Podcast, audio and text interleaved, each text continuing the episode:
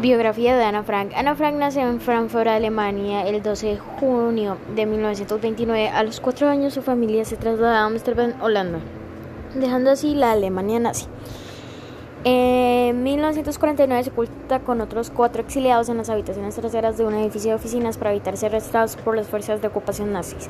El día de la de decimotercer cumpleaños, sus padres le regalan un diario en el que a partir de ese momento refleja con temura a veces que a veces no exenta la dureza y el dolor de sus años de reclusión.